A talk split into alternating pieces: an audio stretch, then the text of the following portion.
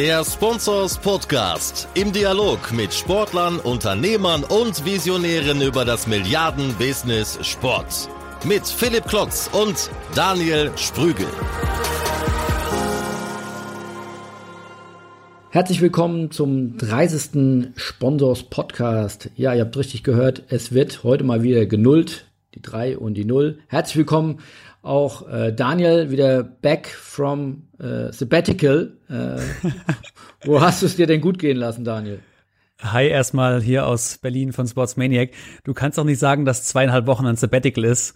Und das Gute ist, du kannst ja als, ähm, wenn du digital tätig bist, von überall aus arbeiten. Sonst hätten wir, glaube ich, auch keinen Podcast live gebracht, wenn ich nicht gearbeitet hätte. Also ich war in Mittelamerika, da war es schön, aber wir sprechen heute wieder über die die Dinge, die im Sportbusiness passieren, weil die habe ich nämlich alle mitbekommen. Ihr schreibt da regelmäßig drüber und schickt mir Newsletter. Und deswegen würde ich sagen, leg du doch mal los. Was hat sich denn die letzten zwei Wochen getan im Sportbusiness? Ja, die letzten zwei Wochen waren ja echt extrem ereignisreich, sowohl im positiven wie auch im ne negativen Sinne. Normalerweise gucken wir ja immer nach vorne und äh, schauen in Richtung Innovation und Digitalisierung. Ich kann uns leider nicht ganz ersparen. Es gibt mindestens mal zwei Entwicklungen, die müssen uns doch schon eine ganze Menge zu denken geben. Ähm, es hat sicherlich jeder, der irgendwas mit Sportbusiness zu tun hat, mitbekommen, dass die DFL und die Clubs oder die Clubs vielmehr sich äh, gegen eine Aufweichung oder gegen eine Veränderung der 50 plus 1 Regel entschieden haben. Persönlich finde ich das schon mal keine gute äh, Entscheidung, aber das würde, da könnten wir einen eigenen Podcast zu führen. Das ist ja ein sehr diffiziles Thema das Absolut. auch nicht in ein, zwei Sätzen erklärt ist. Aber äh, die Art und Weise, wie das vonstatten ging, dass äh, teilweise zwei Clubs gar nicht da waren, dass einige sich, neun Clubs sich enthalten haben, drei haben nicht abgestimmt. Also wenn man sagt, und das würde ich unterstreichen, dass das eine der wichtigsten Entscheidungen der DFL für die nächsten Jahre ist und dann so mit einer so ja, nachhaltigen Entscheidung umzugehen, zeigt mir, dass entweder man sich da mit dem Thema nicht auseinandergesetzt hat oder man Vogel-Strauß-Politik betreibt und einfach nicht hingucken will. Mir fehlen da in der Tat leicht die Worte und hat man auch ja in vielen Kommentaren von führenden Medien oder auch in dem Interview von Herrn Rummenigge äh, im Kicker lesen können, wie das führende Köpfe finden. Also da ist sicherlich das mhm. letzte Wort noch nicht gesprochen. Ähm, das Thema wird uns noch beschäftigen. Aber das war auf gar keinen Fall ein Ruhmesblatt für die deutsche Bundesliga, was dort äh, in Frankfurt entschieden worden ist. Gebe ich dir vollkommen recht.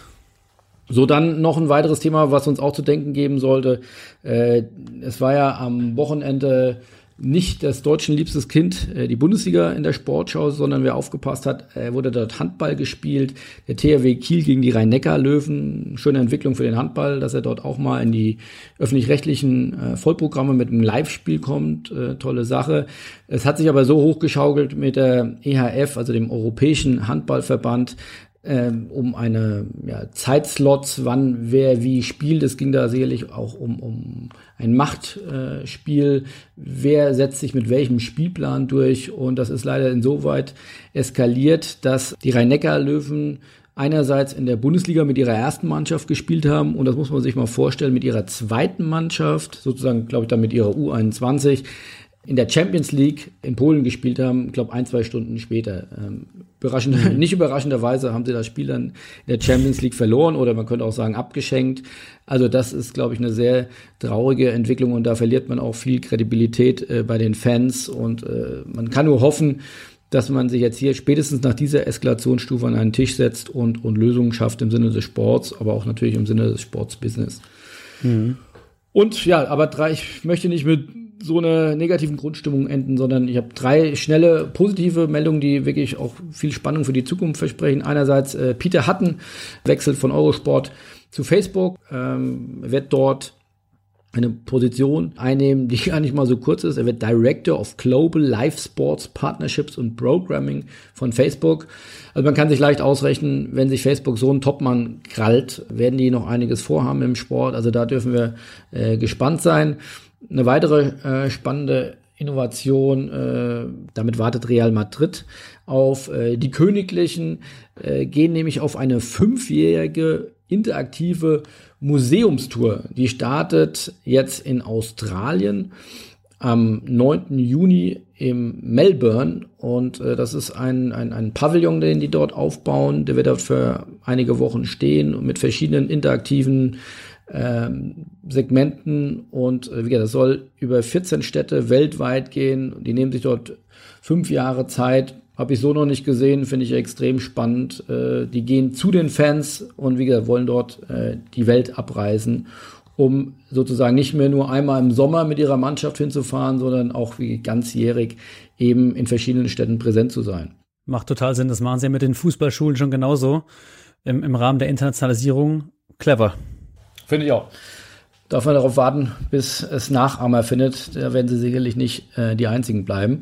Und last but not least, Amazon, auch einer der großen äh, Player, einer der wertvollsten Unternehmen der Welt, äh, fokussiert sich mehr und mehr auf den Sport. Die machen jetzt eine globale Sportdokumentationsreihe, die nennt sich All or Nothing. Haben wir im Vorgespräch eben schon geklärt, äh, ist dir bestens bekannt. Das haben sie ja auch schon in der NFL äh, äh, gemacht. Das soll jetzt im Fußball, im, im Rugby und weiteren Sportarten fortgeführt werden. Also auch hier großer äh, Fokus auf das Thema Sport. Und wenn solche globalen Player mit, mit Milliarden umsetzen, da sich in Richtung Sport ausrichten, darf auch die Hoffnung sein, dass da noch mehr kommt in Zukunft. Ich glaube, dem Trend können wir uns nicht verschließen. Du warst ja genauso wie ich auf dem OMR-Festival letzte Woche. Da wurde oftmals an der einen oder anderen Ecke gesagt, ja, die GAFAs, also Google, Amazon, Facebook und Apple, müssen irgendwie zerschlagen werden, eingebremst, reguliert werden. Aber man sieht ja auch jetzt zum einen durch die Verpflichtung von Peter Hutton oder auch jetzt, äh, dass Amazon die All or Nothing Dokumentation auch weltweit ausrollt, dass das erst der Anfang ist. Und vielleicht perfekter Übergang. Ein weiteres Thema, das ich mitgebracht habe aus dem digitalen Bereich, ist die Funktion Instagram Shopping. Und zwar ist das jetzt in Deutschland verfügbar. 2016 haben sie damit gestartet, Facebook. Also Facebook gehört zu Instagram. Sind in meinen Augen aber interessante Nachrichten für Sportorganisationen. Einfach aus dem Grund, und ich glaube, um den Trend kommt keiner umher, des Mobile Commerces. Ich habe letzte Woche hier im, Sportsmaniac Podcast mit unter anderem dem DFB, FC Bayern, Union Berlin und dem BVB gesprochen zum Thema Innovation im Merchandising. Und Union Berlin hat sogar gesagt, wir wollen über 50 Prozent des Online-Umsatzes über Mobile erzielen in den nächsten Jahren. Und ähnliche Tendenzen haben auch der BVB und der FC Bayern bestätigt. Du siehst, das wird immer wichtiger. Und ja, was sollten Vereine tun mit dem Thema Instagram Shopping? Man sollte auf jeden Fall sich ein Profil anlegen, wenn man noch keins hat auf Instagram und das Ganze verknüpfen mit seinem Facebook Shop beziehungsweise Produktkatalog und das Ding einfach mal ausprobieren. Das heißt, Schaut euch das an, ähm, guckt mal, ob eure Daten in dem Katalog auf dem neuesten Stand sind, eure Fanartikel. Probiert's aus. Natürlich ist wichtig, das dosiert einzusetzen am Anfang und nicht jeden Post irgendwie mit Merchandising-Artikeln zu vertecken. Aber ich kann nur sagen, probiert's aus. Gerade so neue Features werden von Facebook und Instagram enorm gepusht und da wird man sicherlich zum Start gute Ergebnisse erzielen, was den Conversions angeht und den Absatz von Fanartikeln. Ja, Philipp, ihr könnt darüber auch Spobis-Tickets verkaufen. Jetzt wird's spannend für uns. Ja, ich wollte gerade sagen, und ich wollte euch eine Cross-Promotion einbauen, dass wer euch noch nicht auf, also wer Sponsors noch nicht auf Instagram folgt, kann das gerne jetzt tun. Packen wir auch nochmal in die Show Notes den Link. Ja, wir machen da, wir machen da einen kleinen Soft-Start. Wir machen da nicht mit der großen Glocke, aber in der Tat sind wir auch ein bisschen auf Instagram unterwegs. Wir haben ja als Verlag da sicherlich auch begrenzte Ressourcen sind, kein großes Digitalunternehmen, aber auch wir probieren mit Instagram rum, nicht nur privat, sondern auch äh, mit Sponsors und sind jetzt auch noch deutlich präsenter dann auch bei LinkedIn. Also du siehst auch bei uns werden die Plattformen reichhaltiger. Sei da, wo deine Kunden sind und deswegen ist eine gute Strategie. Das ist ja quasi eine perfekte Überleitung. Äh, Fish where the fishes are. Eines der Statements von Christoph Heimes, mit dem ich mich in Zürich unterhalten durfte, finde ich ein extrem spannender Gesprächspartner. Nicht, weil er nur äh, vom Intellekt und, und von, der, von, seiner, von seiner Vita äh, extrem spannend ist. Er hat Philosophie studiert, äh, finde ich ein extrem ansprechender Gesprächspartner, der nicht äh, Phrasen trischt, sondern äh, wirklich äh, mit dem du auf, auf kluge neuen Ideen kommst. Aber auch, wie gesagt, von seiner, von seiner Vita, war ganz früher bei Microsoft, war dann bei äh, Google und ist dann äh, Europaverantwortlicher geworden für Sportcontent äh, bei YouTube. Also ein Mann, der schon extrem viel gesehen hat, der jetzt äh, der Digitalgeschicke von Infront leitet, dort 250 Menschen unter sich hat. Also da habe ich auch dass man überhaupt 250 Mitarbeiter hat, aber allein die nur im Digitalbereich, also Infront da auch extrem gewachsen, mittlerweile über 1000 Mitarbeiter weltweit aufgestellt. Headquarter in Zug bei Zürich in der Schweiz. Äh, war ein extrem spannendes Interview. Viel Spaß damit.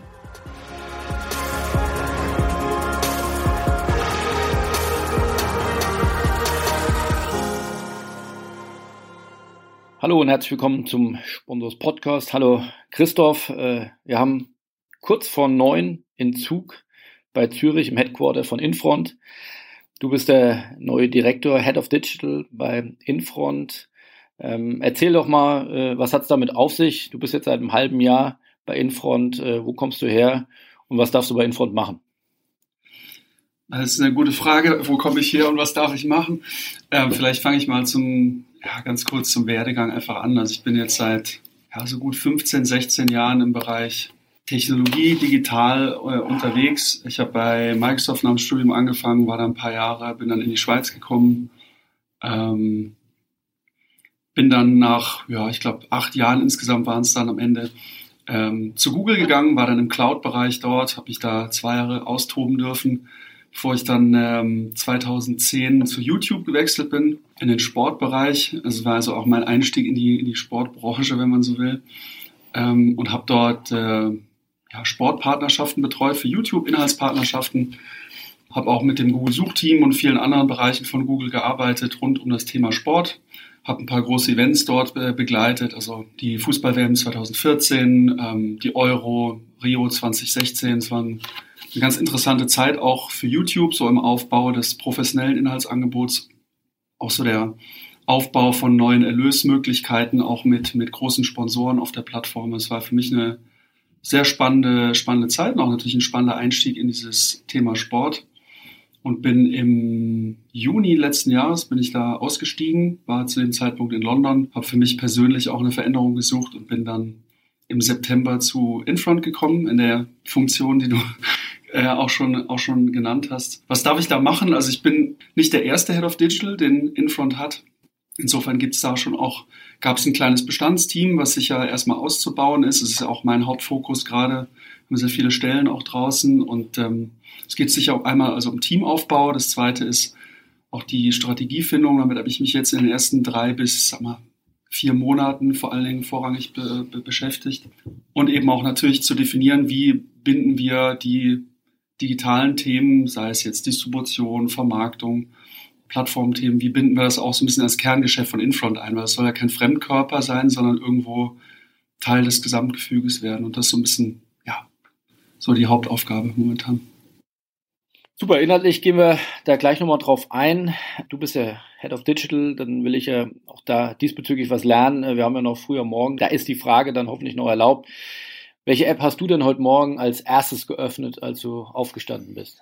Also die, die App der Schweizer Bahn, um dir ein Zugticket zu kaufen, um von Zürich hier hinzukommen. Das war sehr nett von dir, das ist absolut richtig. Ja. Aber davor hast du noch keine App gehört, also noch nicht mit Instagram aufgestanden oder Facebook? Ähm, doch, eigentlich schon, ja, das habe ich jetzt unterschlagen. Also die erste App, die ich angeschaut habe, ist WhatsApp. Dann habe ich den Chrome-Browser aufgemacht, um äh, auf spiegel.de News zu lesen und dann habe ich Instagram aufgemacht. Und dann haben wir gefrühstückt und dann habe ich dich abgeholt, um dir eine Fahrkarte zu kaufen. So war die Reihenfolge. Instagram und WhatsApp, also du bist im Facebook-Imperium fest verankert.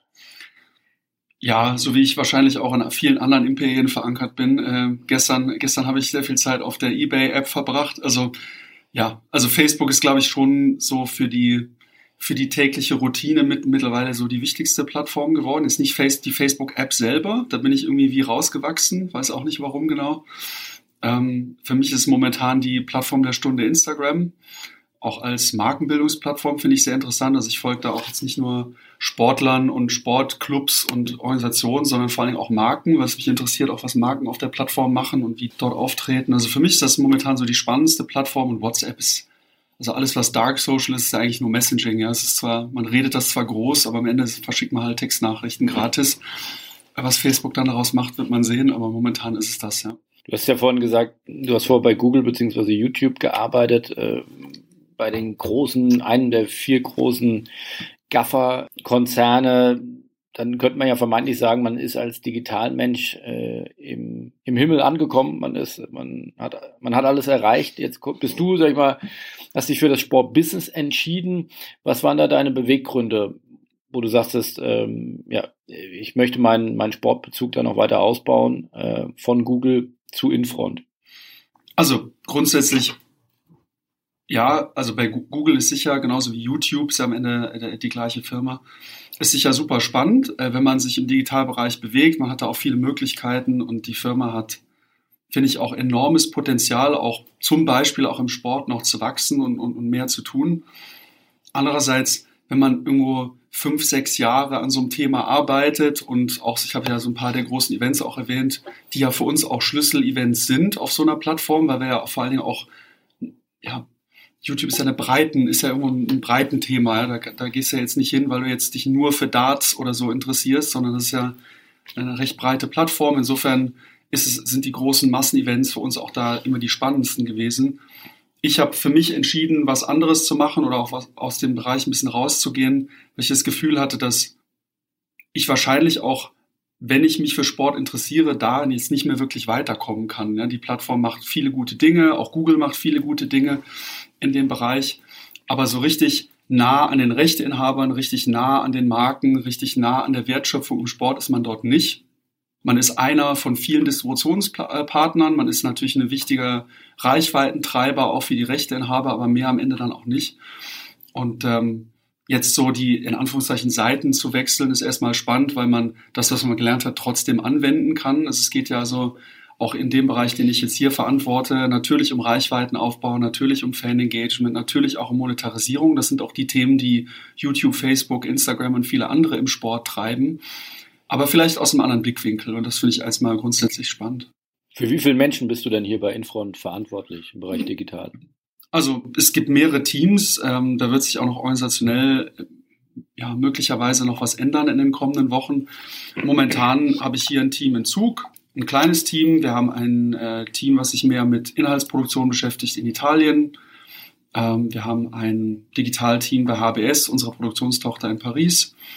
Und wir haben ja Omnigon äh, akquiriert vor etwas über zwei Jahren, Ende 2015, die auch in meinem Bereich liegen. Also wenn man die alle zusammenfassen würde, sind es etwa 240, 250. Wir haben ja auch noch ungefähr zehn offene Stellen, da runden wir mal ab. Also ungefähr 250 die ich, für die ich direkt oder indirekt zuständig bin. Bei Omnigon sitze ich im Board. Wir haben ja noch zwei, drei Beteiligungen im Digitalbereich. Welche ähm, Beteiligungen habt ihr? Ist noch nicht announced. Okay. Ähm, äh, wird in den kommenden Wochen. Ähm, also das heißt, ihr investiert in, in Startups, in, in Digitalunternehmen? Also grundsätzlich ist es mal für uns interessant, für in der Branche mit Leuten zusammenzuarbeiten, die andere andere Sichtweisen einnehmen, vielleicht auch äh, ähm, anders über Innovation nachdenken. Das können Start-ups sein, das können aber auch Firmen sein, die durchaus als etabliert gelten oder schon auch sich bewiesen haben. Ich glaube, wir sind jetzt nicht, oder ich persönlich auch nicht, glaube auch nicht, die, die, das Unternehmen Infront ist, glaube ich, nicht so arrogant zu sagen, dass wir alles glauben, alles zu wissen und alles am besten zu können, sondern wir sind gleich auf, auf einem Pfad der Weiterentwicklung. Und da sind natürlich Start-ups oder auch Firmen, die vielleicht im New Media Bereich unterwegs sind, die vielleicht auch andere Geschäftsmodelle und andere Erlösmodelle für sich entdeckt äh, oder haben oder die gerade aufbauen, natürlich auch super spannend. Ja. Und ähm, da sind wir auch sehr interessiert daran, ob wir die dann kaufen müssen, ob wir vielleicht mit denen einfach Partnerschaften, Joint Ventures eingehen, mit denen auch nur punktuell auf ein, zwei Projekten arbeiten, weil wir einfach da zusammenfinden und irgendwo sich eine Win-Win-Situation ergibt. Das ähm, sei mal sei mal dahingestellt. Also es, glaube ich, sind alles ganz veritable sind das, sind das, ist das jetzt eine, eine Altlast noch äh, von vor deiner Zeit oder hast du das schon angestoßen? Na, sowohl als auch. Also Infront hat auch schon vorher, glaube ich, immer wieder an der einen oder anderen Stelle äh, Nadelstiche gesetzt und, und investiert und auch mit, mit, mit externen Firmen zusammengearbeitet. Also in der Produktion in Italien haben wir ganz spannende Partner. Auch HBS als Modell selber ist ja kein, äh, ist ja kein Unternehmen, was jetzt völlig ohne Partner auskommt. Wir haben zur WM äh, bläht sich diese Organisation auf über 3000 Leute auf. Wahrscheinlich fest angestellt sind etwa 100. Ja? Also, ähm, also wir sind, glaube ich, für Infront ist diese Art von Partnerschaftsmodell oder Joint Venture Modell äh, durchaus üblich. Also es ist nichts, was, was ich erfunden hätte. Das hat man, macht man seit Jahren. Dass man jetzt vielleicht im Digitalbereich auch angestoßen durch meine Strategie und durch meine Ideen und auch die Ideen, die mein Team äh, mitentwickelt, vielleicht an einer anderen Stelle jetzt nochmal das Steuer in die eine oder andere Richtung rumreißt und sagt, ah ja, das könnte auch noch spannend sein oder vielleicht gehen wir doch in den Bereich rein oder wäre das nicht noch was für uns? ist ganz klar, ja. Also das sind so durchaus Dinge, die wir jetzt in den kommenden Monaten auch verstärkt angehen werden und wo wir unser Portfolio auch, glaube ich, sinnvoll erweitern werden. Ja. Was ist die Motivation hinter den Investments? Will man sich da Know-how sichern oder will man klassisch als Finanzinvestor einfach Werte aufbauen?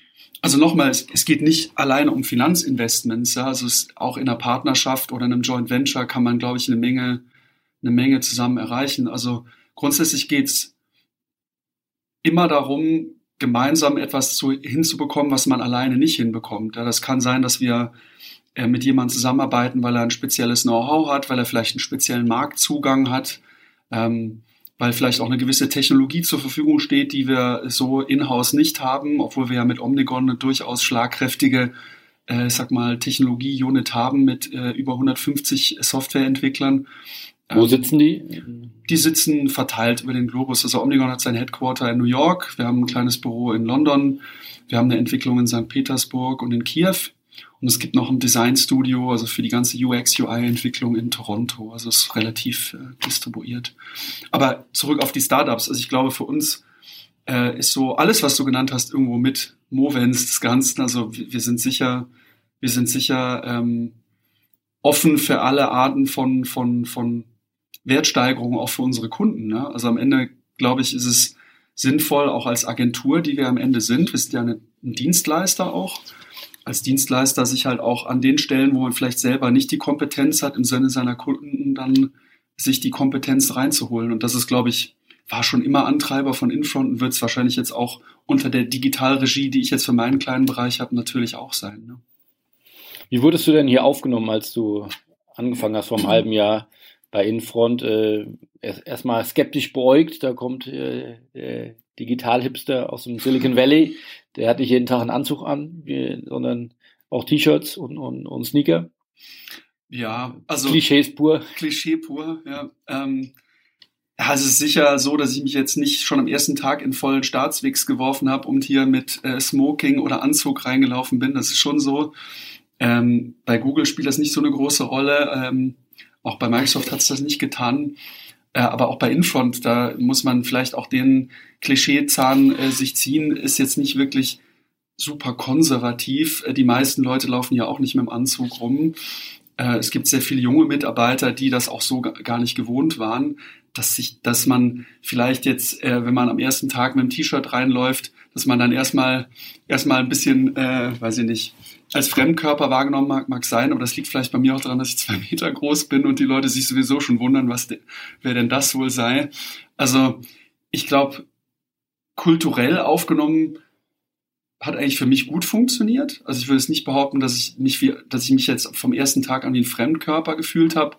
Aber klar, natürlich, wenn du mit einer anderen Denkweise kommst, wenn du die Dinge auch vielleicht anders ansprichst, ähm, wenn du vielleicht auch einen starken Standpunkt vertrittst, der vielleicht auch konträr zu dem steht, was auch Mitarbeiter, die seit 10, 12, 15 Jahren, Infront hat ja wirklich äh, sehr viele Leute, die auch schon lange Zeit dabei sind und die auch lange Zeit investiert sind und schon lange auch ihre Themen entwickeln, dass du dann natürlich, wenn du mit anderen Ideen kommst, die vielleicht auch dem konträr gegenüberstehen, vielleicht nicht immer mit offenen Armen empfangen wirst und vielleicht nicht immer sofort alle begeistert sind und dir hinterherlaufen, ist ja klar. Aber das ist ja auch so ein bisschen die Bringschuld, die ich jetzt habe, äh, zu, äh, zu überzeugen mit Konzepten und zu überzeugen mit, mit, ähm, mit konkreten Vorhaben und die Leute eher darüber abzuholen. Und ich glaube, da ist die Offenheit absolut vorhanden, sowohl im Management als auch bei den Kollegen, äh, mit denen wir hier zusammenarbeiten. Also kann ich jetzt, kann ich jetzt nichts, kann ich jetzt, also die Klischees kann ich jetzt nicht direkt bestätigen. Gibt es denn ein klares Ziel, wo du sagst, da wollen, da müssen wir hin, das will ich konkret bei Infront verändern? Na, also ich glaube, grundsätzlich ist Infront ja auch schon mal auf einem sehr guten Weg. Also, obwohl äh, immer wieder über das Agenturmodell diskutiert wird und die Zukunft der Vermarktung. Infront ist sehr erfolgreich. Infront hat sehr viele äh, langfristige Partnerschaften Infront hat, finde ich, auch einen sehr soliden, finde ich, eine sehr solide Wahrnehmung auch im Markt. Also es ähm, grundsätzlich ist nicht so, dass man jetzt sagen müsste, ach, jetzt müssen wir auf einmal alles ändern, weil wir jetzt digital werden. Ja. Ich glaube, wichtig ist, dass es eben, dass man eben mein Thema gar nicht als Fremdkörper wahrnimmt, dass es eine will ich sagen, dass es eine Veränderung ist, aber es ist sicher mal ein Evolutionsprozess, den, glaube ich, auch in vielen anderen Unternehmen äh, vollzogen werden muss, dass man halt schafft, dass man nicht mehr sagt, ja, es gibt unser Kerngeschäft und dann gibt's digital, sondern es, für mich gibt's halt einfach Kerngeschäft und äh, es gibt auch keine neuen Medien, sondern es gibt einfach Medien und es gibt auch keine digitalen Sponsorships und normale Sponsorships, sondern der Markt entwickelt sich einfach äh, in, in Hybridmodellen und in, ich sag mal, paketierter Denkweise.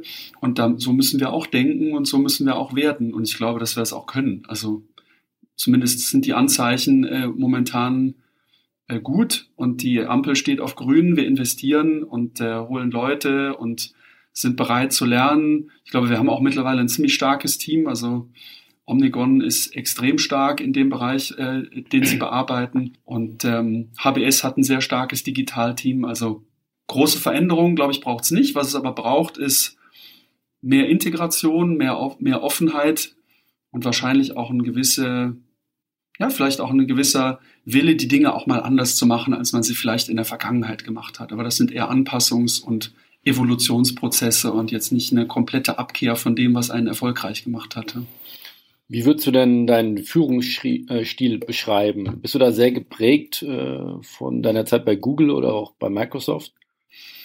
Das ist ganz schwer zu sagen. Also ich glaube, für mich ist es einfach wichtig, dass die Leute alle das Gefühl haben, sie arbeiten an etwas, an das sie glauben. Und das ist schon auch so ein bisschen die, die, die Philosophie auch bei solchen Firmen, wie du sie jetzt genannt hast, so habe ich es bei Google, YouTube und auch definitiv bei Microsoft erlebt, starke Führungspersönlichkeiten, eine ganz klare Vision, wo man das Geschäft hinführen will, starke Werte auch, an die man glaubt und die man auch mit anderen teilt und auch so eine starke intrinsische Motivation, die die Leute dann antreibt und sagt, hey, das, was wir hier machen, das finden wir stark, das finden wir gut und ähm, da sind wir dahinter.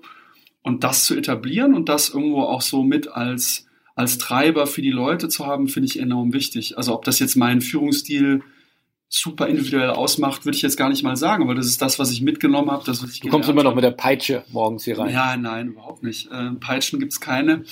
Ähm, ich glaube, es ist wichtig, dass man den Leuten äh, eine Vision gibt und ähm, ihnen auch Entfaltungsfreiraum gibt. Also ähm, eben nicht jeden Tag neben dem Schreibtisch zu sitzen und zu sagen, na, was hast du heute gemacht? Na, was machst du denn morgen? Und was machst du denn am Freitag?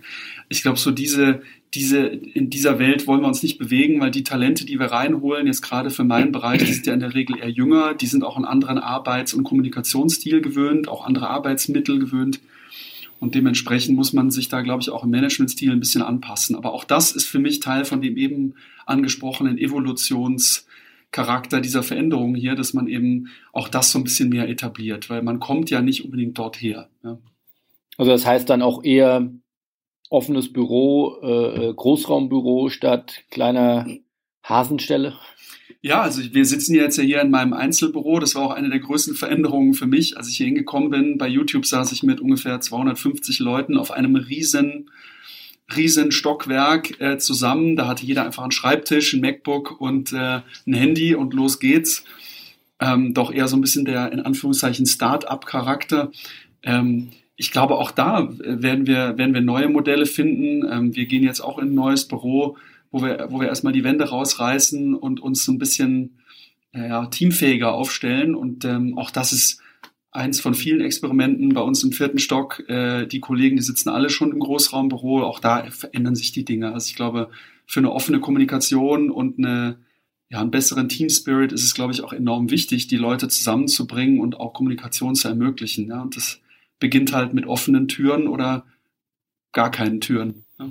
Willst du denn auch solche Dinge einführen? Also ich höre das von, von Google, wird das ja seit Jahren so betrieben, dass man sagt, also bewusst den Mitarbeitern auch Freiraum zu geben, ihre eigenen Projekte zu entwickeln. Daraus sind ja auch, glaube ich, ganz tolle Dienste und Services entstanden bei Google. Diese, diese unternehmerische Denke, diese, dieser Freigeist, ist auch das was, was du hier etablieren willst? Also unternehmerische Denke und, und Freigeistigkeit sind ja grundsätzlich immer gut. Ob du jetzt wie Google das den Ingenieuren mit dieser 20% Time einräumt und sagt, einen Tag die Woche kannst du an eigenen Themen arbeiten, ist eine Möglichkeit, das zu tun. Bei Google ist es ja auch nicht so, dass man dann sich in der Kuschelecke trifft und dann irgendwie einfach sagt, oh komm, wir bauen jetzt mal den Todesstern von Lego einfach zusammen auf, sondern auch das gibt's. Ähm, aber äh, grundsätzlich waren diese 20% Projects ja äh, Dinge, die konkret für Google entwickelt wurden. Also es waren ja nicht eigene Projekte, sondern was eigene Projekte eigentlich meint, heißt, dass man sagt, ich habe jetzt Lust, auf folgendem Thema zu arbeiten, an dem ich vielleicht sonst nicht arbeite. Wenn du also Entwickler auf Gmail bist, dass du dann sagst, hey, ich habe irgendwie Lust, auch im Bereich Robotik vielleicht oder oder sonstigen Dingen mal was auszuprobieren und dann findet man halt drei, vier Gleichgesinnte, die da auch Lust drauf haben. Jetzt sind wir ja hier vorrangig ja keine Ingenieure und keine Entwickler, sondern in der Regel Business Developer, Social Media Experten, Kreative äh, etc. Und ähm, da zumindest zu sagen, wie ihr die Projekte angeht, wie ihr euch organisiert, wen ihr in welche Projekte mit reinnimmt, dass man das offen hält und dass man da irgendwie Platz für, für Kreativität gibt, das ist, glaube ich, schon enorm wichtig. Ob man jetzt den Leuten sagt, ihr dürft auch gerne von 16 bis 18 Uhr noch an eurem Lego-Projekt arbeiten, sei mal dahingestellt. Also das, ich glaube, so erwachsen sind alle, dass man selber über, über Ziele äh, sich selber steuert und auch so, so, so geführt wird und dass man halt sagt, wir wissen alle, wo wir hinwollen. Und wenn man selber das Gefühl hat, wie bei Google auch, ich habe jetzt mal 10 oder 15 Prozent meiner Zeit, die ich auf andere Themen verwenden kann, ist das ja wunderbar. Und wenn das der Firma nützt, Gmail ist aus so einem 20%-Projekt damals entstanden. Das hat ja Google durchaus genützt, dass sich da jemand hingesetzt hat und gesagt hat, ich möchte E-Mail neu denken. Das wäre natürlich wünschenswert, dass meine Leute sagen, ey, ich, hab, ich denke Sponsorship neu oder ich denke Social Media Kampagnen neu und kommt da vielleicht über eine Zeit, die ihr selber drauf verwendet, dann auf, auf so ein Konzept. Warum nicht? Was treibt dich jeden Morgen an, dass du sagst, ich will wieder 100 Prozent geben? Bei vielen großen Unternehmen schon gewesen.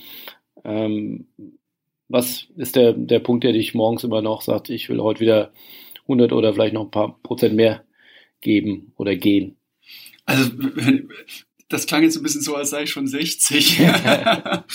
ähm, na, also ich, ich habe schon das, ich habe, also A, was ich eben gesagt habe über wie Führungsstil für mich neu gedacht werden muss, ähm, es geht auch für mich darum, an das, was ich mache, zu glauben. Und das ist auch am Ende das, was einen antreibt. Also wenn du das Gefühl hast, du kannst nichts verändern, du kannst nicht gestalten, du bekommst nicht den Support, den du brauchst, dann wirst du über kurz oder lang äh, aufgeben müssen. Ja, und das, ich habe das Gefühl, dass wir hier viel gestalten können, dass wir hier auch vom Management den, den Support bekommen, den wir brauchen, dass die, dass sich die Kultur auch wandelt, dass man offen ist, dass man auch bereit ist, neue Wege zu gehen.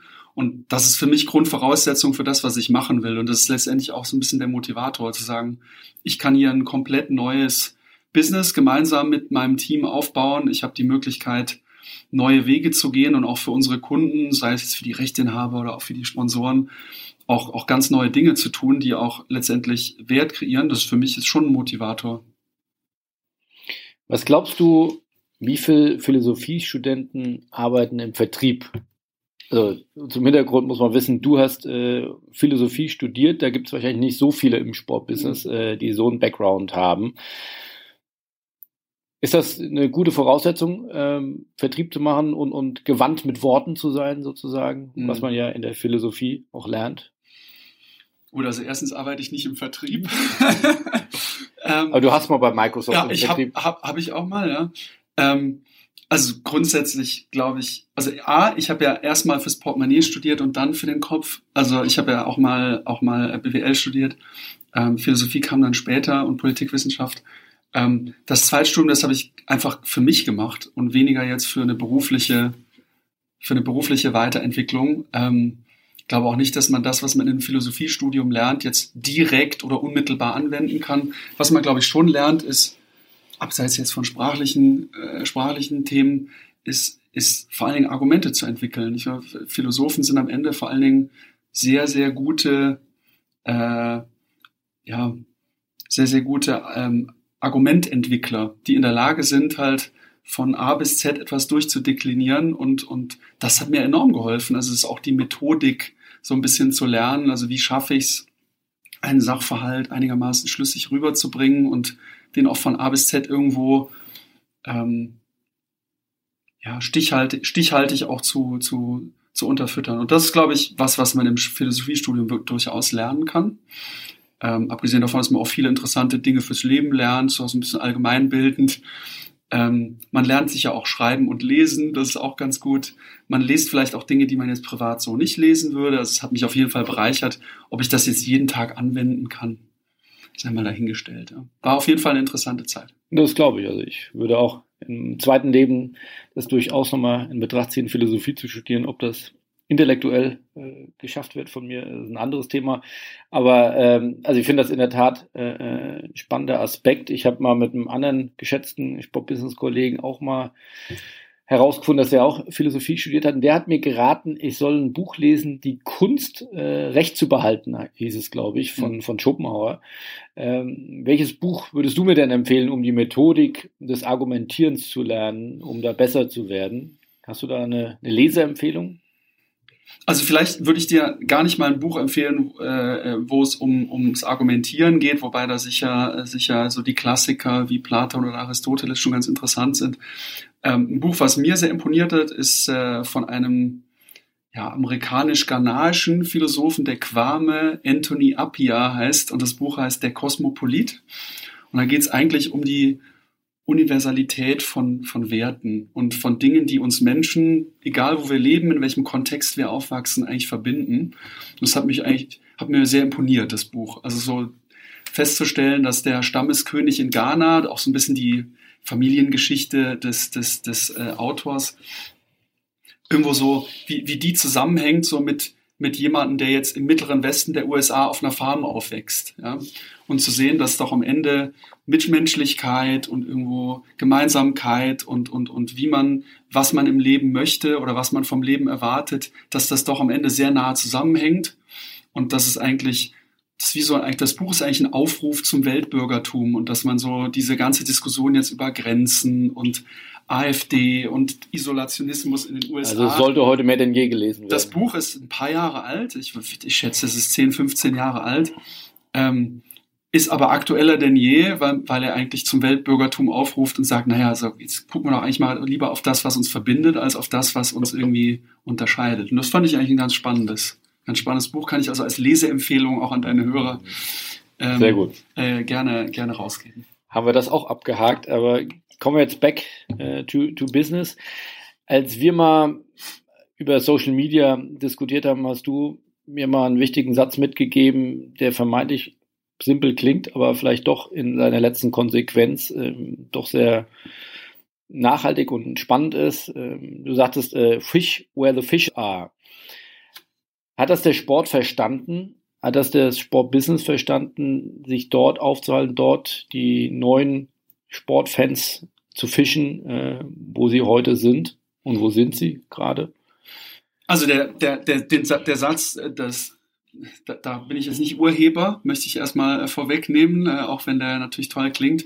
Ich habe den Satz das erste Mal bei YouTube gehört und äh, auf einer Veranstaltung. Es war ein externer Redner. Ich meine, ich meine, er sei von irgendeinem YouTube, YouTube-Star oder einem dieser, dieser YouTube-Creator geäußert worden, der gesagt hat, you gotta fish where the fish are. Und ich fand es, ich fand es interessant damals, äh, vielleicht das noch zum Kontext, weil es für mich zu dem, als der Satz gefallen ist, zum ersten Mal klar war, warum YouTube oder warum auch Facebook und viele andere Plattformen eigentlich wirklich auch jetzt im Sport, aber auch in anderen Bereichen wirklich spannend sind. Nämlich zu sagen, ja, natürlich können wir sagen, wir haben die Fußballclub xyz.de Webseite und natürlich wollen wir, dass alle zu uns kommen und dass alle Fans sich natürlich auch gerne registrieren und ich ihre Daten in mein CRM-System schreibe.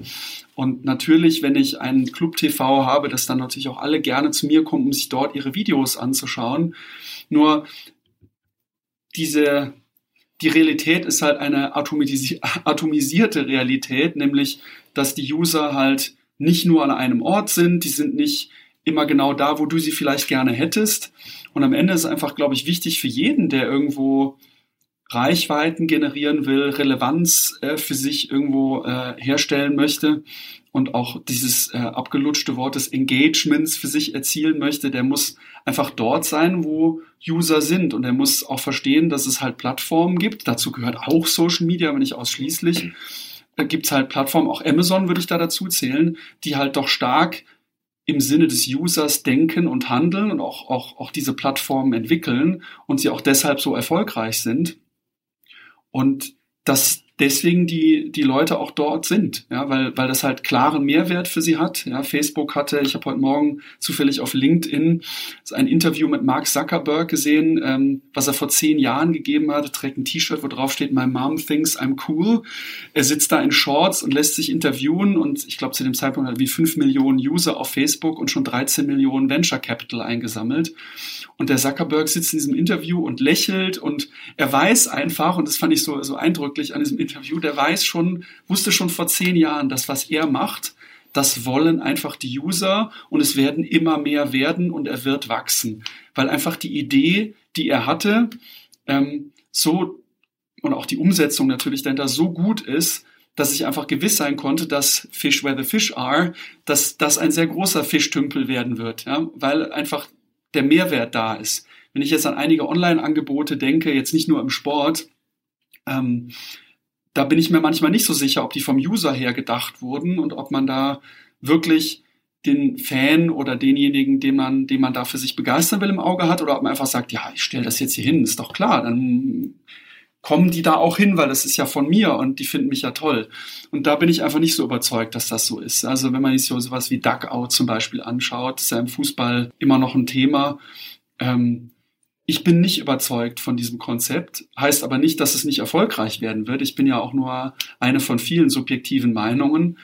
Ähm, aber ich glaube, dass es auch so ein typischer äh, Versuch ist, zu sagen, ja, aber es gibt eigentlich schon Social Media, aber wir machen jetzt noch mal was obendrauf und dann glauben wir, dass das der Fischtümpel werden wird.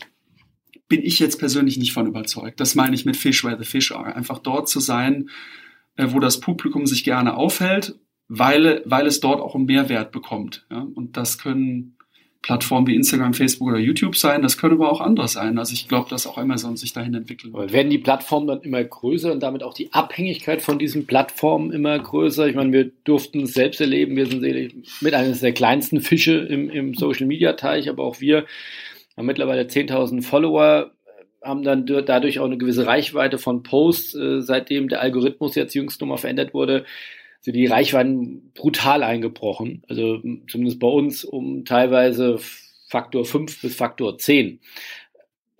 Das kann ja den Menschen, die dann diese Plattform nutzen, eigentlich nicht gefallen. Also den Konsumenten vielleicht schon, aber auf B2B-Ebene kann das ja nicht gefallen. Also da wird einem sehr klar vor Augen geführt, äh, in welcher Abhängigkeit man eigentlich von Facebook ist. Ist das ein Problem für die großen Plattformen?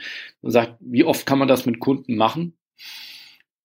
Also ob das für die Plattform ein Problem ist, kann ich jetzt nicht, kann und will ich jetzt gar nicht kommentieren. Ich glaube, es ist grundsätzlich so, dass du, und, äh, das kann ich vielleicht auch an dem Beispiel von dem, was, was Omnigon macht, ganz gut erklären. Es ist ja nicht so, wenn ich sage Fish where the fish are, dass ich damit, dass, dass der, glatt, der Satz zu übersetzen ist in geht nur noch auf Social Media. Das ist ja nicht die Übersetzung, sondern ich sage einfach, ihr müsst einfach verstehen, wo sich eure Fanbase oder potenzielle Fanbase auffällt, wie die, was für die habituell ist, wo die, was sie letztendlich auch konsumieren und äh, warum. Ja, also zum Beispiel das Thema ähm, ähm, Fernsehen versus Social Media. Das, das, das Fernsehen ist für, für Millennials oder Centennials einfach nicht mehr spannend, weil es linear ist, weil es irgendwo scheduled ist, weil es, weil es auch unidirektional ist und es keinerlei Austausch stattfindet.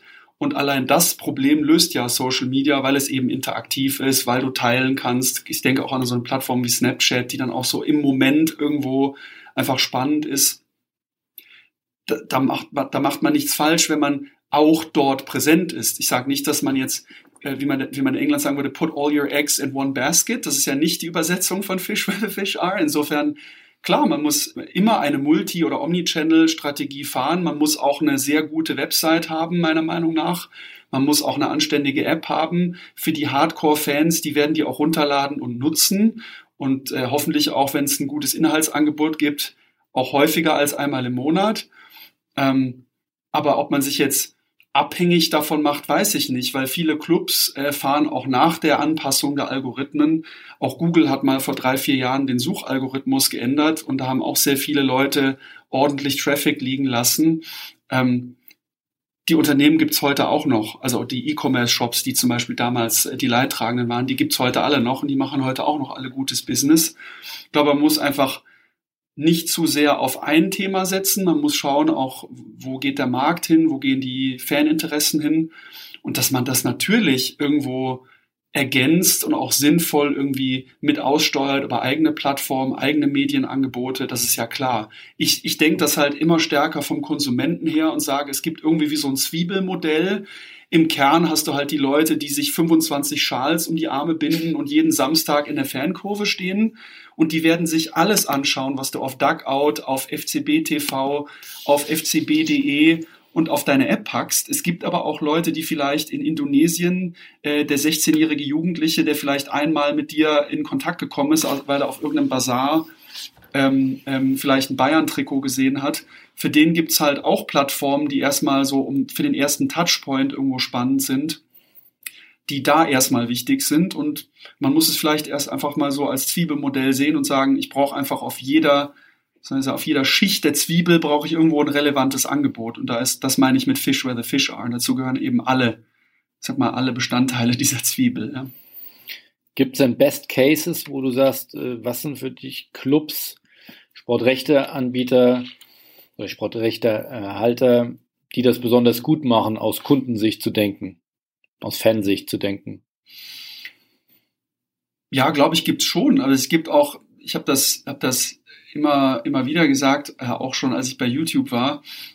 Ich glaube, dass die, das Referenzsystem sollte man einfach nicht zu eng denken. Also ich glaube, dass es einfach viele Unternehmen gibt, die einfach immer vom Konsumenten her denken. Amazon ist auch so ein Beispiel, hat es nichts mit Sport zu tun. Amazon denkt immer als erstes an den Kunden. Wie funktioniert der Kunde? Was ist für den Kunden der größte Mehrwert? Sei es jetzt, sei es jetzt die Bündelung von Diensten oder die Same-Day-Delivery oder auch die A bis Z-Garantie, alles, was die aussprechen. Ich finde das enorm spannend im Geschäftsmodell, wie die es schaffen, immer wieder für den Kunden Mehrwerte und Nutzen zu schaffen. Und äh, die stellen alles andere hintan und das finde ich sehr beeindruckend. Das muss jetzt nicht mal ein Sportrechteinhaber sein. Im Sport, finde ich, machen es natürlich die großen amerikanischen Rechteinhaber, die auch schon seit Jahren mehr als Direct-to-Consumer-Businesses funktionieren, als das vielleicht die europäischen oder asiatischen Rechteinhaber äh, tun, sind, stehen da schon vorne an. Also wenn ich eine NBA sehe, die im Jahr über 300.000 Shortclips über Social Media verteilt, die ähm, den Fans direkte Angebote ausspricht, die auch ihre Merchandising-Umsätze im Franchise-System poolt, die einfach am Vorankommen auch der gesamten Liga und aller Clubmarken interessiert ist und wo es weniger so diese Zersplitterung und Vertreten, das Vertreten von Einzelinteressen gibt, die haben schon viel richtig gemacht. Die halten auch ihre Liga interessant und aus Sicht des Fans, du hast einfach die Möglichkeit, wenn du wirklich dich dafür interessierst, von, von morgens vom ersten eingespeichelten Brötchen bis abends äh, zum letzten, äh, zum, zum, zum letzten Glas Wein einfach immer so, wie du möchtest, auf der Plattform, die für dich relevant ist und auch in der Intensität, die du, die du für dich irgendwo für richtig hältst, mit denen in Kontakt zu kommen, auf eine, wie ich finde, sehr professionelle, interessante und auch immer wieder überraschende Art und Weise. Ja. Und ob man jetzt alles genauso machen kann wie die NBA, weiß ich nicht, glaube ich auch nicht. Also dafür ist der amerikanische Markt zu groß, zu dominant, da steckt sehr viel Geld dahinter und das Modell lässt sich auch nicht immer adaptieren. Aber ich finde, man kann im Kleinen viel von jemand wie der NBA lernen. Ne? Aber gibt es auch Einzelclubs, wo man mit Omnigon, glaube ich, macht ihr auch Dienstleistungen für einzelne Clubs, wo ja. ihr sagt, äh, gibt es da Menschen, wo die haben eine besonders gute App oder die haben einen super Webshop oder also gibt es da auch Best Cases, wo du sagst, das sollte man sich mal angucken? Also wir haben zum Beispiel mit dem FC Bayern haben wir die, die App zusammen gemacht. Ähm, es war auch, also finde ich auch so nicht so weit ziemlich gut. Der FC Bayern ist ja auch da sehr, also finde ich, ähm, sehr innovativ und hat auch ein sehr starkes Team. Ähm, Omnigon hat da die, also die aktuelle äh, iOS und, und ähm, Android-App gebaut. Da zum Beispiel sich zu überlegen, wie, wie nutzt denn der Fan so eine App? Ne? Weil, weil wir eben über so, so. Klingt eigentlich banal. Klingt banal, aber sich zu überlegen, ähm, was, sind der, was ist denn der Nutzungskontext? Ja, also zum Beispiel zu sagen, wir haben drei Modi in der App. Es gibt zum Beispiel den Modus äh, ähm, äh, on the go. Du bist halt unterwegs und du möchtest vielleicht News lesen und so ein bisschen so, so diesen Infinite Scroll, den man von, von Social Media Plattformen kennt. Dann, du bist im Stadion, also irgendwie at the Stadium, ich weiß nicht genau, wie der Modus heißt, aber du bist im Stadion, im Venue und du, du, du willst jetzt irgendwie vielleicht eine Second-Screen-Erfahrung haben zu dem, was sich vor dir abspielt. Du möchtest vielleicht deine Wurst bezahlen oder du möchtest, möchtest wissen, wer jetzt heute äh, in der Aufstellung steht. Und dann noch vielleicht, du bist zu Hause auf dem Sofa und hast jetzt den großen Screen vor dir, dass du dann die App zum Beispiel auch äh, auf den großen Screen bringst und dann in der Lage bist, zum Beispiel zu sagen, ah, jetzt gehe ich mal auf FCB TV und ziehe mir vielleicht noch die längeren Interviews rein, die jetzt vielleicht im Stadion oder on the go weniger relevant sind. Allein schon, dass man diese Denkweise mitbringt, und das, das Konzept haben wir mit Bayern so zusammen entwickelt, finde ich schon mal einen guten Anfang, weil dann hast du zumindest schon mal das, was du da anbietest, kontextualisiert und auf irgendeine Art und Weise äh, bedeutsamer gemacht. Das finde ich schon mal, das ist ein kleines Beispiel, aber das, das geht für mich schon in die richtige Richtung. Und ist dann der nächste Schritt auch dann das große Data Warehouse zu bauen, zu sagen, damit ich eben diese Erfahrung, ich glaube, da sind ja dann auch die großen Digitalunternehmen auch stark, dass ich extrem viel über meinen Kunden, über meinen Fan weiß. Wo siehst du da den Sport aufgestellt? Ähm, ist er da auf einem guten Weg?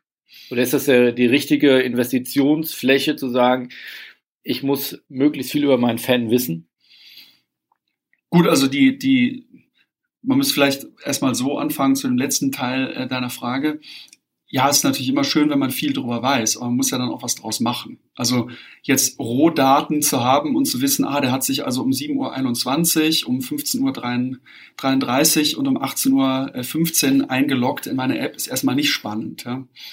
Es wird dann spannend, wenn man in der Lage ist, halt irgendwo aus diesen ganzen Rohdaten, die man vielleicht aus dem CRM, aus seinem ganzen aus dem Newsletter-Bereich, aus dem Shop, aus der App, aus der Webseite, auch Social Media ist da eine sehr interessante Second-Party-Audience-Data-Quelle. Äh, also ich glaube, da gibt's enorm viele Möglichkeiten erstmal, wenn man es technologisch richtig macht, erstmal das zusammenzutragen. Dann muss man vielleicht auch noch sagen, jetzt haben wir halt nicht nur in das Data Warehouse investiert, sondern vielleicht auch noch in einen Data Scientist, der auch in der Lage ist, aus den Daten auch Insights irgendwo zu generieren, weil da, da, da hapert's dann oft schon.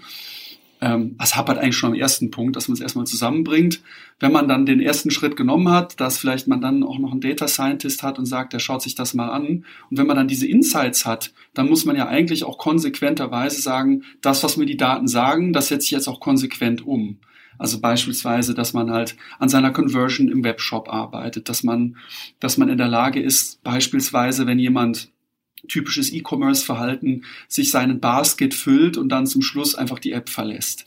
Dass man dann in der Lage ist, zum Beispiel für diese für diese unresolved Shopping Bins, dass man dann in der Lage ist, auch aufgrund der Daten, die man hat und der Insights, die man hat, und das machen E-Commerce Shops oft besser als Fußballclubs, zum Beispiel innerhalb von 24 Stunden, was die normale Ich schlaf mal eine Nacht drüber Periode im E-Commerce ist, dass man dann in der Lage ist zu sagen, wir fassen nach, wir schicken nochmal zu der Shopping-Bin vielleicht mit zwei, drei Ergänzungsprodukten nochmal eine Mail hinterher.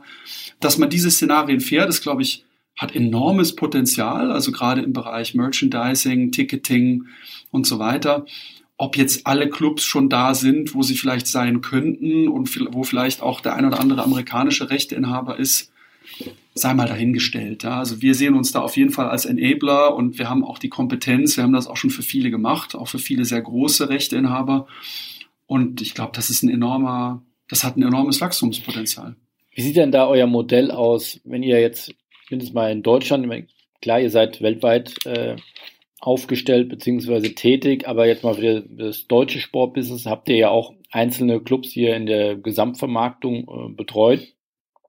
Sind dann solche Dinge inklusive oder ist das dann on top? Also wenn ich sage Mainz 05 oder SC Freiburg oder äh, Fortuna Düsseldorf, äh, gibt es dann solche Beratung und, und auch Services dann inklusive oder bietet ihr das denen an und die können das dann on top bei euch erwerben? Die kurze Antwort wäre, es kommt drauf an, weil natürlich nicht jeder nicht jede, jede Partnerschaft gleich äh, gestaltet oder ausgestaltet wird und auch vertraglich nicht gleich strukturiert ist. Also es gibt sicher, es gibt sicher Vereinbarungen mit Rechteinhabern, jetzt nicht nur in Deutschland, sondern auch außerhalb Deutschlands, wo man sich von vornherein auf gewisse Investitionsbereiche auch festlegt im Rahmen der Vereinbarung und sagt, hey, wir treiben das Thema zusammen voran, wir investieren beide. Es gibt Vereinbarungen, wo wir wo wir gewisse Inklusivdienstleistungen auch anbieten. Ähm, es gibt auch, es gibt auch kleinere, es gibt auch kleinere Partnerschaften, wo das dann eher als Dienstleistung einfach zugekauft wird, wo wir auch einer vielleicht von vielen Anbietern sind und letztendlich uns auch in einem Bieterwettstreit äh, oder Konzeptwettstreit mit anderen äh, Anbietern befinden, die sagen, wir haben aber das bessere Konzept. Gibt's alles. Also es ist jetzt, würde ich jetzt nicht sagen, es gibt genau ein Modell. Ähm, wir arbeiten ja, das darf man auch nicht vergessen, äh, Omnigon arbeitet beispielsweise mit der NFL in den USA zusammen, mit der PGA Tour, äh, mit der Ticketing-Plattform StubHub und vielen anderen. Die sind ja alle keine klassischen Infront-Kunden für so einen, sag mal, Full-Service-Agency oder Vermarktungspartnerschaft. Insofern würde ich sagen, spinnen wir das, das Netz da ein bisschen weiter. Wie erlebst du die Clubwelt in Deutschland? Sind die bereit, in die digitale Transformation zu investieren? Auch da kommt auch wieder drauf an. Grundsätzlich ja. Ich glaube, es hat jeder für sich erkannt, dass man hier was tun muss. Ähm, die Frage ist halt, was macht man aus diesem äh, Lippenbekenntnis? Ja, also äh, setzt man das konsequent um? Ist man in der Lage oder auch bereit, äh, alte Strukturen so ein bisschen zu durchbrechen? Geht man da auch neue Wege? Holt man sich dann auch die Kompetenz rein, die man braucht? Oder sagt man, ja, komm, wir stellen jetzt mal hier den den Typ mit dem T-Shirt da drüben ein, der ist oft auf Facebook, ähm, der wird es schon richten. Äh, die Wahrheit liegt wahrscheinlich irgendwo dazwischen. Ja, also ich glaube natürlich, dass ein FC Bayern und auch äh, Borussia Dortmund, ich glaube auch Schalke, die ja auch in E-Sports und viele andere Themen investieren, da durchaus gut unterwegs sind. Es gibt auch viele andere Clubs. Ich, ich stecke jetzt auch nicht in jedem Club so drin, muss ich auch offen gestehen. Ähm, die da äh, viele, äh, also A, gute Leute geholt haben, B, auch, glaube ich, innovative Konzepte auch schon äh, vom Stapel gelassen haben. Ob jetzt die gesamte erste und zweite und wegen mir dritte Liga da komplett homogen mit dem Blick nach vorne, mit genau den richtigen Leuten und den richtigen Themen äh, schon unterwegs ist. Ich glaube, das ist definitiv nicht der Fall. Aber das wäre auch, glaube ich, in der Serie A oder der Ligue 1 oder der La Liga äh, nicht so. Äh, in Spanien haben wir auch äh, mit Omnigon schon das eine oder andere gemacht und natürlich sind da Real Madrid und Barcelona äh, meilenweit voran und schon Atletico oder auch Valencia und Sevilla sind da schon so weit hinten dran, was diese Themen angeht. Und eine ähnliche Situation finden wir wahrscheinlich auch in, in, in Deutschland. Ja. Aber deine These, einen gewissen Teil der Menschheit oder gerade die Millennials und, und auch die nachfolgenden Generationen, die erreiche ich über die klassischen Medien, Medien gar nicht mehr. Also da ist eigentlich die Pflicht, auch diese Kanäle dann auch zu bedienen, um auch an diese Zielgruppen auch die Sportfans nicht aussterben zu lassen. Weil wenn man sich in die Stadien anguckt, äh, ist ja der Altersdurchschnitt durchaus eher rund um die 60. Ist das so? Also zumindest, äh, wenn ich im Stadion in Hamburg bin beim HSV, bei Pauli sicherlich ein bisschen jünger. Also das ist jetzt nicht äh, die jungen, agilen Hipster, die jetzt sofort ins Stadion drängen. Mhm. Ähm, ich glaube, da muss der Sport auch ein Stück weit wieder Aufklärungsarbeit leisten. Ja, ich glaube, auch da gibt es ja interessante Konzepte. Du hast ja St. Pauli genannt. St. Pauli ist ja auch eine, ja, eine recht starke Marke. St. Pauli hat so eine gewisse Edginess, ist irgendwo auch mit der, mit der, mit der Kunstszene, wie die ihr Stadion gestalten, wie die auch ihre Marke selber entwickeln, wie die sich auch im, sag mal, im Musik- oder Kulturbereich etablieren und so. Ich glaube, die gehen da schon gute Wege ähm, schaffen es auch irgendwo durch ihren Kultcharakter auch immer wieder neue Zielgruppen für sich zu erschließen. Ob jetzt andere Clubs in der ersten und zweiten Liga gleich ist das gleiche Potenzial haben und vielleicht auch gleich ähnlich quer denken, wie St. Pauli das tut, sei mal dahingestellt. Ich glaube, man muss halt, das habe ich auch mal, ich weiß gar nicht mal in welcher Veranstaltung äh, äh gesagt, ich glaube, es war bei einem Bundesliga-Neujahrsempfang, habe ich mal zu einem Kollegen damals gesagt, naja, also ich glaube jetzt eigentlich, ehrlich gesagt nicht, dass die Bundesliga die Premier League oder die La Liga als größten Konkurrenten hat, sondern ich glaube halt eher, dass Netflix das größte Problem ist. Ja, weil du hast am Ende vier Stunden am Tag oder keine Ahnung, durchschnittlich vielleicht für Medienkonsum und, und wir es mal Freizeit. Ja? Und die verbringst du halt mit Dingen, die dich irgendwie weiterbringen, die dich inspirieren, die du am nächsten Morgen im Büro irgendwie am Watercooler, äh, wie der Ami sagen würde, irgendwie besprichst, ja, mit deinen Kollegen oder Freunden. Und wenn das halt nicht mehr das HSV-Spiel ist, sondern halt eher irgendwie Narcos oder, keine Ahnung, Game of Thrones, oder sonstige. Bei uns jüngst in der Küche, ich habe es kaum für möglich gehalten, da wurde auch viel über den Bachelor äh, noch oh, gesprochen. Bachelor. Äh, ja gut, also ich weiß nicht, was die Bundesliga vom Bachelor lernen kann, aber was man von Netflix zum Beispiel lernen kann, ist, es ist am Ende alles Entertainment. Und Netflix, weil wir über Daten gesprochen haben, schaut sich durchaus an, welche Kombination aus Regisseur, Hauptdarsteller, Nebendarstellerin, Genre, und so weiter funktioniert mit dem Publikum, wo gehen die Leute hin, was interessiert die, wie hoch sind die Abbruchraten auf meinen Videos und daraus zu lernen und das eigene Produkt. Und letztendlich ist ja der Fußball aus medialer Sicht auch ein Produkt, das Produkt dann daraus weiterzuentwickeln, das finde ich schon enorm spannend, ja. Und äh, sich da nicht auf das, sag mal, vom hohen Ross vielleicht manchmal auch runterzusteigen oder aus dem Elfenbeinturm äh, sich herabzulassen und zu sagen, ja gut, wir haben zwar so und so viel Milliarden Umsatz, wir sind mega erfolgreich und alles geht nach vorne. Manchmal einfach zu sagen, ja, was machen wir eigentlich das, um die nächste Generation noch abzuholen? Ist unser Produkt noch für die relevant? Ist das spannend? Ist es ein Erlebnis, ins Stadion zu kommen? Was können die da erleben, außer dass sie halt zweimal 45 Minuten äh, mit einem Becher Cola in der Hand halt dort hocken? Äh, was ist da, was, was ist, what's in it for me? Und sich darüber weiterhin Gedanken zu machen, ist, glaube ich, schon ja, glaube ich, schon beherzigenswert. Ja? Ob das dann immer überall so gelebt wird und ob man das dann auch konsequent, weil wir über Plattformen, Social Media und neue Medien auch gesprochen haben, ob das dann auch dieses Erlebnis zum Beispiel auch dort irgendwo weitergeführt wird oder irgendwo auch romantisiert wird und irgendwo auch das Excitement dort auch kreiert wird. Ja, manche machen das gut und ähm, ähm, manche weniger, ja, weil sie sich vielleicht gar nicht als Entertainment-Angebot sehen. Aber ich würde halt behaupten, dass es das ist. Jetzt darfst du Richtung Ende nochmal Werbung in eigener Sache machen. Hm. du sagtest, ihr habt zehn offene Stellen. Wen, wen sucht ihr denn? Wir suchen euch alle. Ähm, nein, also ich glaube, wir sind. Alle nach Zürich. Alle nach Zürich. Na, wir sind ja in Zug. Mhm. Äh, also erstmal nach Zürich und dann nochmal umsteigen. Ähm, naja, also ich glaube, ähm, die Stellen, die wir gerade draußen haben, sind, sind, sind Stellen, die, die alle in meinem Bereich sind. Ähm, es sind momentan sind es, glaube ich, so zehn oder elf oder so. Ähm, wir suchen Social Media Experten, wir suchen äh, Leute, die im Digitalvertrieb, also eher so ja, digitale Aktivierung, neu gedachte Sponsorships, Advertising, AdTech sich auskennen. Wir suchen äh, einen Data Scientist, wir suchen, wir suchen jemand, der sich um, sag mal, Neugeschäftsentwicklung, also auch für und mit Omnigon äh, äh betreibt. Also es sind, sind ein, ein, breites, breites Spektrum. Also äh, am Ende sind es, wie gesagt, 10, 11, 10, 11 offene Stellen im Digitalbereich. Aber grundsätzlich würde ich sagen, sind es alles Stellen für Leute, die nicht unbedingt aus der Sportbranche kommen müssen. Ich glaube, das ist so die Gemeinsamkeit.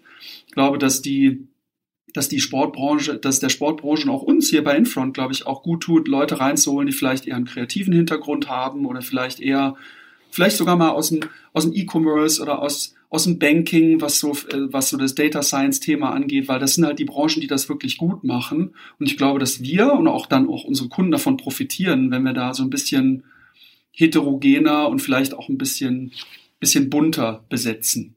Wer Interesse hat, auf infront.com gehen. Infrontsports.com. Infrontsports. Genau, Fish Where the Fish Are, die größte Webseite ähm, jenseits der Alpen. Anschnallen, Server hochskalieren. Ganz Jetzt genau. geht's rot. Abschließend, äh, was glaubst du, kannst du eine Prognose wagen? Was ist the next big thing? Wir haben gestern Abend ein bisschen über Blockchain äh, gesprochen. du hast mir das versucht zu erklären, was das ist. Ähm, was, was ist the next big thing? Im Sport, im Digitalbereich oder einfach generell? Im Digitalbereich mit Auswirkungen auf den Sport. Na, ich glaube, was, was, ich hatte ja so ein bisschen darüber gesprochen, wie sich das Entertainment-Angebot oder das Produkt weiterentwickeln muss. Und das, das hat ja viele Facetten. Also ich glaube nicht an diesen Hype-Cycle zu VR und AR. Da, da ist, äh, wie, wie so oft bei Technologie hat man die, ich sagen, den, den Impact kurzfristig überschätzt und wahrscheinlich unterschätzt man ihn langfristig. Ich glaube, das Thema wird sich entwickeln. Also gerade immersive Erfahrungen werden sich weiterentwickeln, weil es ist nun mal für einen Fan in Indien wahrscheinlich nicht so einfach, beim FC Bayern beim Training zuzuschauen oder äh, in der Allianz Arena zu sitzen.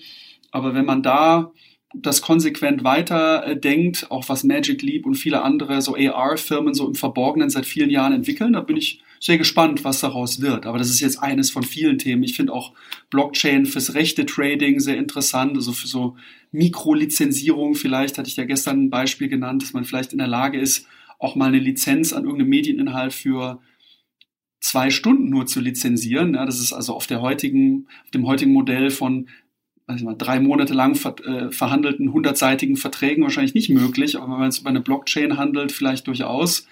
Ich glaube, da wird sich viel tun. Ja? Auch da ist die Technologie am Ende wahrscheinlich nur Enabler. Die guten Ideen, die werden dann schon noch von Köpfen kommen müssen. Ähm, auch Artificial Intelligence finde ich sehr, sehr spannend, was Individualisierung von Inhalten angeht. Dass ich also in der Lage wäre, zum Beispiel zu sagen, der Philipp, der interessiert sich jetzt für den HSV und da halt nur für den einen Spieler dass der Philipp halt in der App ganz andere Highlights angeboten bekommt als der Peter. Ja. Ähm, und das finde ich halt grundsätzlich mal spannend, dass man die Möglichkeiten aber dann auch konsequent irgendwo zu Ende denken muss und auch vielleicht dann auch investieren muss, ist auch klar. Super. Dann vielen Dank für einen spannenden Flug über deine Themen. Ähm, glaube, nach sechs Monaten klingt das schon nach einer ganzen Menge. Bin gespannt, äh, wie es dann in ein paar Mo weiteren Monaten oder Jahren äh, aussieht. Du hast ja einiges angedeutet, da soll sich ja noch einiges tun. Also herzlichen Dank und äh, auf bald. Ja, danke. Tschüss. Tschüss.